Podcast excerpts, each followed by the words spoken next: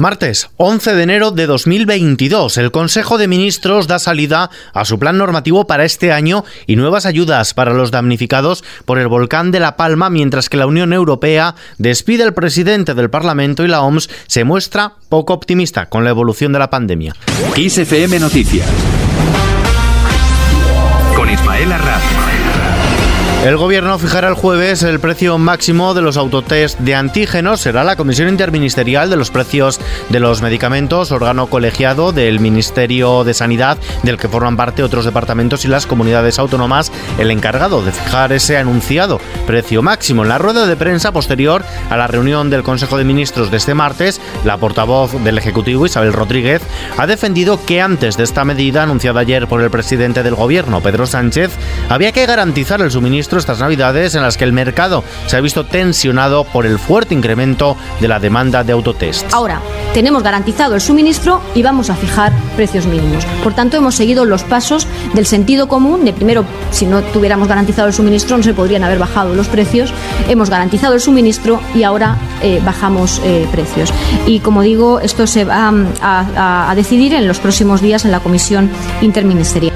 Un Consejo de Ministros en el que el Ejecutivo ha dado salida a su plan normativo para este 2022, un año en el que el Gobierno prevé aprobar un total de 368 normas. Es algo más de una al día, según ha avanzado el ministro de la Presidencia, Félix Bolaños. El objetivo de Moncloa es garantizar el crecimiento económico de España y mejorar las condiciones de vida de los ciudadanos, coincidiendo además con el Ecuador de la legislatura. Isabel Rodríguez es la portavoz del Gobierno. Y ahora, con la fortaleza de las decisiones, con las reformas que estamos afrontando y que quedan constatadas en este plan normativo y con la disposición de los fondos europeos nos proponemos afrontar esta parte de la legislatura consolidando la modernización y la transformación de España, la segunda gran transformación en democracia de nuestro país. Por otro lado, el Gobierno reconoce la entereza, solidaridad y sentido del deber cívico de los habitantes de La Palma ante la erupción del volcán de Cumbre Vieja. Hasta la fecha, Moncloa ha destinado para la reconstrucción de la isla hasta un total de 250 millones de euros en ayudas, con la previsión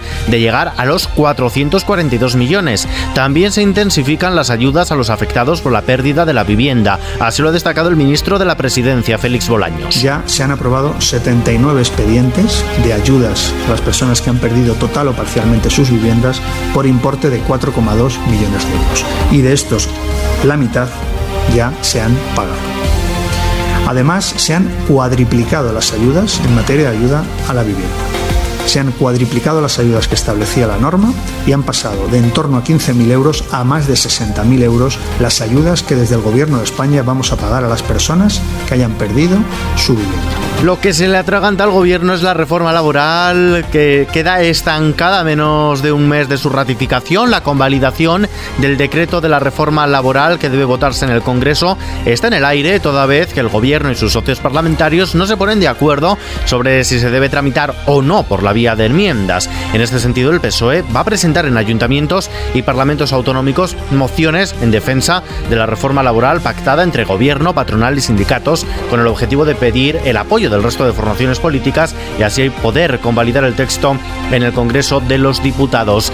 Nos vamos ahora hasta Bruselas. En los habitualmente bulliciosos pasillos del Parlamento Europeo reina un martes la conmoción tras despertar con la peor noticia posible desde Italia, el fallecimiento del presidente de la Eurocámara, David Sassoli. Las banderas de las instituciones comunitarias ondean a media asta por el veterano socialdemócrata italiano que falleció en la madrugada de este martes a los 65 años tras más de dos semanas de ingreso hospitalario por complicaciones tras una disfunción de su sistema inmunitario. De forma unánime, la política comunitaria ha recordado su talante afable y conciliador, sus esfuerzos por mantener la vida parlamentaria en marcha durante la pandemia y su atención a los sectores más vulnerables de la sociedad.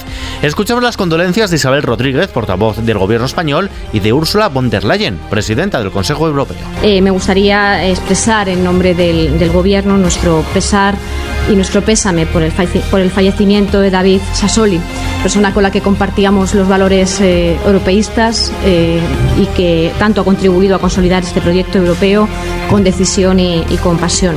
Our union loses a passionate European.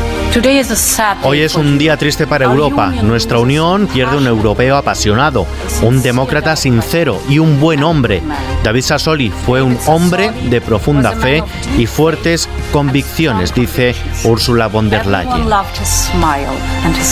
fitness. Unas 300 personas se han congregado a las puertas del Parlamento Europeo en Bruselas para honrar la memoria de su presidente, David Sassoli, cuyo funeral se celebrará el viernes próximo en Roma. Con respecto a la evolución del coronavirus, la variante Omicron causante de la COVID-19 no será seguramente la última que tenga que ser clasificada como preocupante por la Organización Mundial de la Salud, según advierten los expertos de este organismo, que calcula que más del 50% de la población europea habrá contraído la variante Omicron en las próximas 6 a 8 semanas. Este anuncio de la OMS coincide con la explosión de contagios que ha llevado al colapso de los centros de salud. Los médicos de atención primaria denuncian la situación insostenible que viven desde hace un mes. En este contexto, la ministra de Sanidad, Carolina Darias, reúne de nuevo mañana miércoles a los consejeros autonómicos con el debate abierto de si se debe abordar ya el coronavirus con un protocolo similar al de la gripe común y los posibles avances en la vacunación de nuevos grupos de población. Lo que sí que nos da un respiro, aunque sea pequeño, ínfimo, es el precio de la luz. Este miércoles pagaremos un 8,2% menos después de dos días de avances. El precio en el mercado mayorista se situará de media en los 206 euros megavatio hora. En la arena económica, el Banco Mundial recorta sus previsiones de crecimiento. Considera que el avance de la economía mundial registrará una ralentización pronunciada. La demanda de los consumidores acumulada durante la pandemia se disipará en paralelo a los apoyos fiscales y monetarios a los que varias economías recurrieron en los pasados dos años. La bolsa española, por su parte, ha cerrado con un alza del 0,56% después de cuatro sesiones en negativo. Lo hace aupada por prácticamente todos los valores y la farmacéutica Farmamar, que se ha disparado casi el 18%. El IBEX 35 cierra en los 8.755 puntos. El euro se cambia por un dólar con 13 centavos. Y terminamos. Así es como suena un corazón sano, un corazón como el que ha recibido un estadounidense de 57 años con la particularidad de que, en este caso, se trata de un corazón de cerdo, un hito que ha logrado la Facultad de Medicina de la Universidad de Maryland, que ha logrado trasplantar un corazón de cerdo modificado genéticamente, una cirugía calificada de histórica. Hasta aquí este repaso a las noticias de este martes, siempre actualizadas en la radio, en los boletines horarios de XFM. Hasta mañana.